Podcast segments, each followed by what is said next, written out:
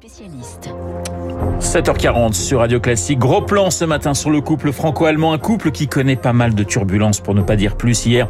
Emmanuel Macron et Olaf Scholz célébraient les 60 ans du traité de l'Elysée.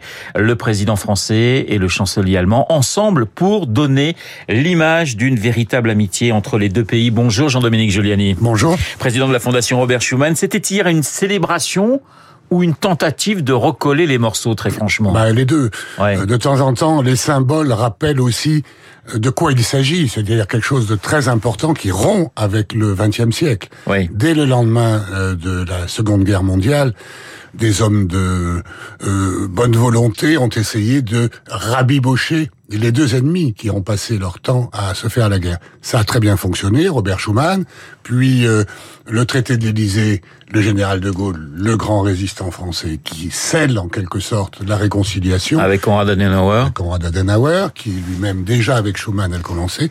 Et ensuite, tous les présidents français ont, à un moment ou à un autre, célébré cette euh, relation. Pourquoi? Parce que il s'agit vraiment de rappeler de quoi, qu'est-ce qui est en cause, n'est-ce pas?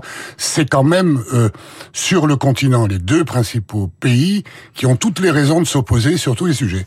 Donc, Justement, euh, on va parler des, des, des sujets qui, qui fâchent. Euh, Le Figaro titre ce matin une amitié en trompe-l'œil, Jean-Dominique Giuliani. Non, je crois que je crois que c'est pas tout à fait le mot qui convient. Euh, c'est euh, une amitié de raison en réalité. C'est-à-dire, on est obligé de se parler, on est obligé de travailler ensemble, même quand on n'en a pas envie, et surtout quand on n'est pas d'accord. Alors c'est des liens tendus mais jamais rompus en quelque sorte. Non, on ne peut pas se le permettre, Ouais. parce qu'à ce moment-là, il n'y a plus rien qui se passe en Europe. Voilà. Ce qui, ce qui a semblé ébranler ces derniers mois ce, le couple franco-allemand, c'est bien sûr la guerre en, en, en Ukraine.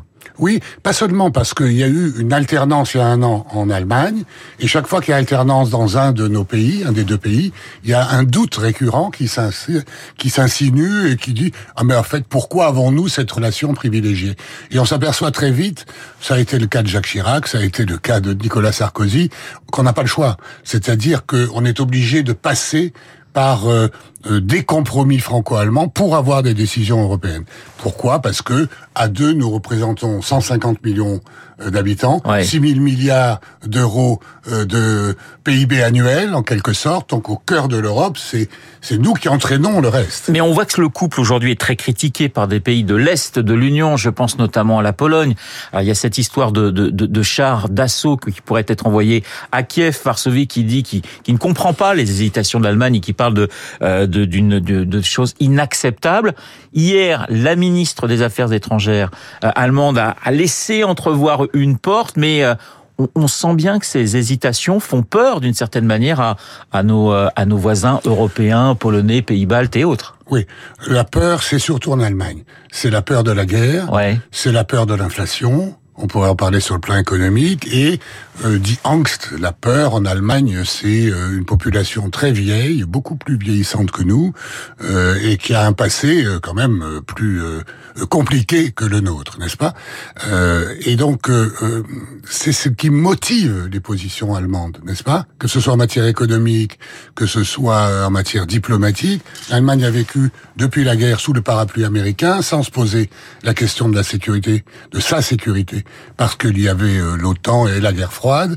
Euh, la France avait elle une stratégie différente, plus Ouais. indépendante, et donc euh, c'est un, en quelque sorte pour l'Allemagne un réveil brutal sur tous les plans, sur le plan diplomatique, militaire, industriel, économique. On voit bien que l'industrie automobile, c'est 800 000 emplois en Allemagne, et on voit bien qu'elle doit faire une mutation électrique euh, extrêmement importante.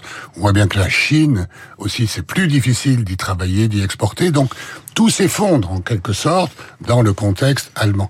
Et là, euh, ils ont euh, effectivement une crainte récurrente et beaucoup d'hésitation et de division y compris au Ah. sein du gouvernement. Au sein du gouvernement, Jean-Dominique Giuliani, il y a la guerre, il y a aussi la question du, du nucléaire qui divise la France et l'Allemagne profondément. Oui. Alors là, le nucléaire, pour euh, des raisons quasi identiques, euh, les Allemands, c'est carrément une idéologie antinucléaire absolument incroyable pour nous. Ouais. Euh, ils vont jusqu'à répandre au plus haut niveau que euh, le nucléaire diffuse le cancer, etc. Donc, euh, si vous voulez, c'est carrément irrationnel. Et là, je pense pas qu'on puisse euh, se mettre d'accord, sauf à ce que chacun respecte les choix nationaux. Dépasser les désaccords, hein, selon Norbert Lommert, président de la fondation Konrad Adenauer, on sent bien, voilà, que les plus européens tirent un peu la sonnette d'alarme en disant attention, euh, le moteur tous, mais le moteur de l'Europe, c'est vous, Berlin et Paris. Oui, pour l'instant, comment dirais-je, la balle est plutôt du côté de Berlin. Oui. Dans la mesure où la coalition divisée euh, hésite surtout, révision du prix de l'électricité, euh, réarmement, etc. Alors donc, on voit bien qu'ils veulent faire des efforts de défense, mais en réalité sans poser les vraies questions. Donc on peut acheter autant de chars qu'on voudra, ça ne résoudra pas le vrai problème. Avons-nous des ennemis Et là, euh, c'est quelque chose qu'ils ont du mal à reconnaître, que la, la Russie est désormais, la Russie de Poutine, Oui. est désormais un ennemi qui a défié l'Europe. Adenauer, De Gaulle, Schmitt, Giscard, Kohl, Mitterrand. On peut pas dire qu'on est sur euh, euh, cette même lancée avec euh, Scholz-Macron. C'est trop tôt pour le dire pour vous, Jean-Dominique Giuliani? Ben, J'étais hier à la Sorbonne et je peux vous dire que Olaf Scholz a rendu hommage à Emmanuel Macron. Euh, qui est un hommage qui s'adressait d'ailleurs aux conceptions françaises en lui disant vous avez un concept un concept en Allemagne c'est pas qu'une idée c'est un c'est c'est tout un un plan pour l'Europe une vision de l'Europe et sous-entendu nous nous ne l'avons pas et nous la recherchons donc c'était un hommage qui est passé à peu près inaperçu mais qui est euh, réel. C'est-à-dire que la France a une idée de l'Europe. Il faut la partager avec d'autres la corriger. Les Allemands aujourd'hui on a l'impression qu'ils se cherchent entre les États-Unis, euh, le mercantilisme, euh, on le voit beaucoup en matière économique. Alors euh, donc il y a de l'inflation, donc il faut augmenter les taux, mais enfin tant pis s'il y a une récession. Donc des questions euh, que en France on se pose, que Bruno Le Maire travaille très très bien avec ses homologues allemands, mais il y a du boulot. Voilà, on sent une certaine fragilité en ce moment du côté de Berlin. Merci Jean-Dominique Giuliani d'avoir été euh, dans les spécialistes. Je rappelle que vous êtes le président de la fondation Robert Schuman. Dans un instant, le journal imprévisible de Marc Bourreau. Marc qui s'intéresse ce matin à la communauté arménienne. Pourquoi? Eh bien, réponse dans deux petites minutes. Il est 7h47 sur Radio Classique.